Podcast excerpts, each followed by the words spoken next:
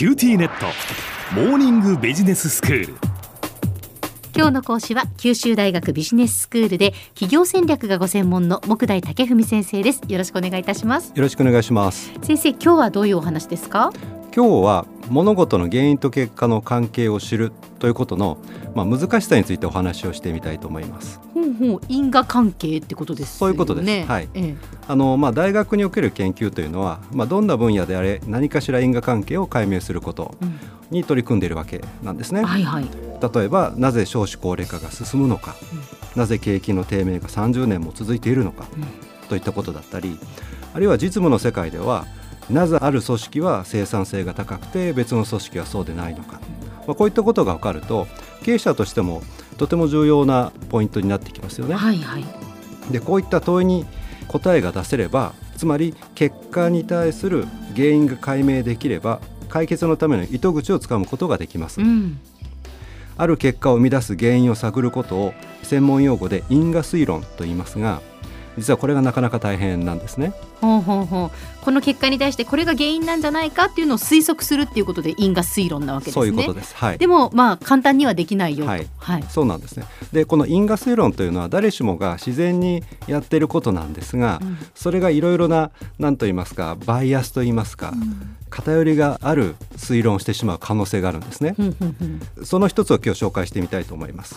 例えば資格を取ることが年収アップにつながるかどうかを知りたいとしましょう。うんこの場合年収アップが結果、資格を取ることが原因ということになります。そうですねでこの推論を確かめるにはどうしたらよいかということなんですが、まあ、すぐに思いつくのは資格を取った人の収入と資格を取らなかった人の収入を比較してみることええええですね。はい、例えばここに A さんと B さんがいますう。ん B さんは簿記検定1級の資格を持っています。はい。資格を取ることによって年収へどれだけ影響があるかというのは、まあ、本当であると、まあ、神様にしかわからないというところなんですがもしも我々がその神様のような知識を持ってたとしましょう。例えば、えー簿記検定1級を持っている B さんの年収は今800万円あります。今ですね。はい、はい。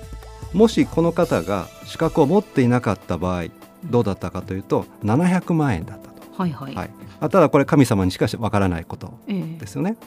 で比較対象の A さんこの方は今簿記検定1級持っていません。はいで現在の年収は400万円です。ええでももし A さんが簿記の資格を持ってたとしたらその時の年収は500万円に上がります。ふんふんで仮に我々がこの神様のように全ての情報を知っていたとすると簿記の資格を取ることの効果は A さんの場合で言うと500-400の100万円そうですね。ということになります。100万円の差がそこに出ますよね。そうなんです。はい。で B さんの場合は現在800万円の収入があるんですが、うん。もし簿記を持っていなかったら700万円とうんうん。いうことで、その差はやはり100万円とい。うことになります。ええええ。つまり簿記の資格を持っていると100万円年収がアップする効果があるだろうということがわかるわけです。はい。ただこれは実際にはものすごく強い過程ですよね。そうですね、はいえー我々はまあ同じある人が資格を取った場合と取らなかった場合の年収がどうなってるかということはまあ知ることはできないうんわけです。ですからまあ現実に分かるのは A さんの場合は今現在簿記の資格を持ってない状態の年収400万円はいということ。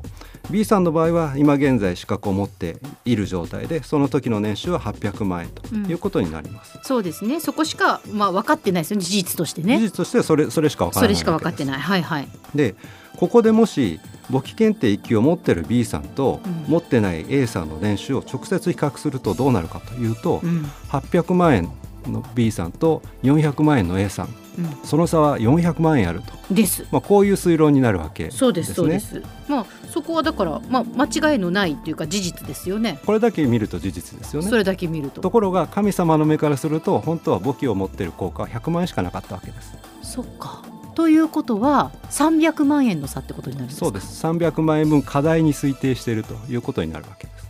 本当ですね、はい、これがある種の素朴に目で見えるデータを比較するとそういうことになり得るということなんですね。はでこのことをしばしば選択バイアスというふうに言います。あうん資格の有無が年収に与える影響を調べる際に、まあ、我々が知りたいのは誰かが資格を取った時にその人の年収が上がるかどうかとうん。いうことを知りたいわけです。そうですね。でそこで資格のある人とない人を選んで年収を比較するわけなんですが、まあ、そこに落とし穴があって簿記検定1級を持ってる人はもともと向上心が強いかもしれないですよね。うん。キャリア志向も強くて勉強熱心で頭が良い人かもしれない。はいそういう能力の高い人だから資格も取るし年収も高い。うん。そういう可能性があります。ええ。逆に資格を持ってない方はさほど仕事に熱心ではないかもしれないしそもそも仕事よりもプライベートを優先するという価値観をお持ちかもしれません、うん。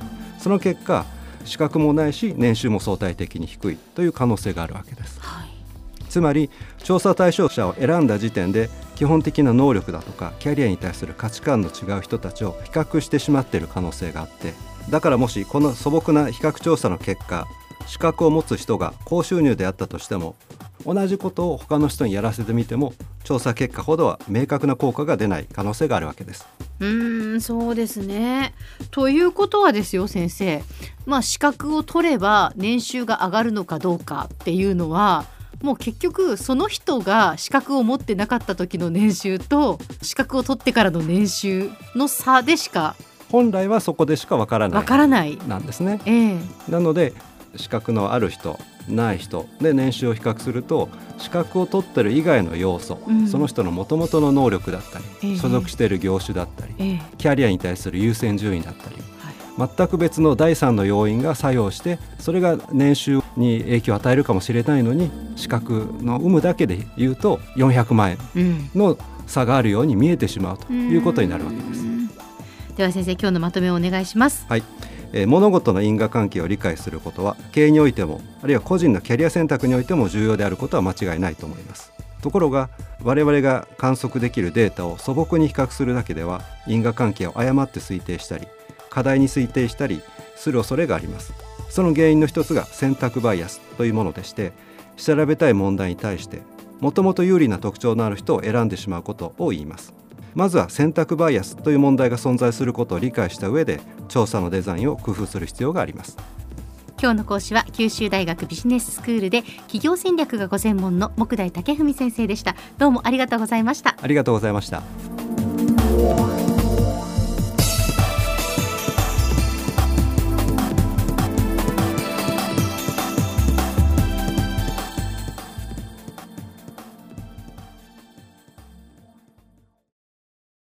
ューティーネット。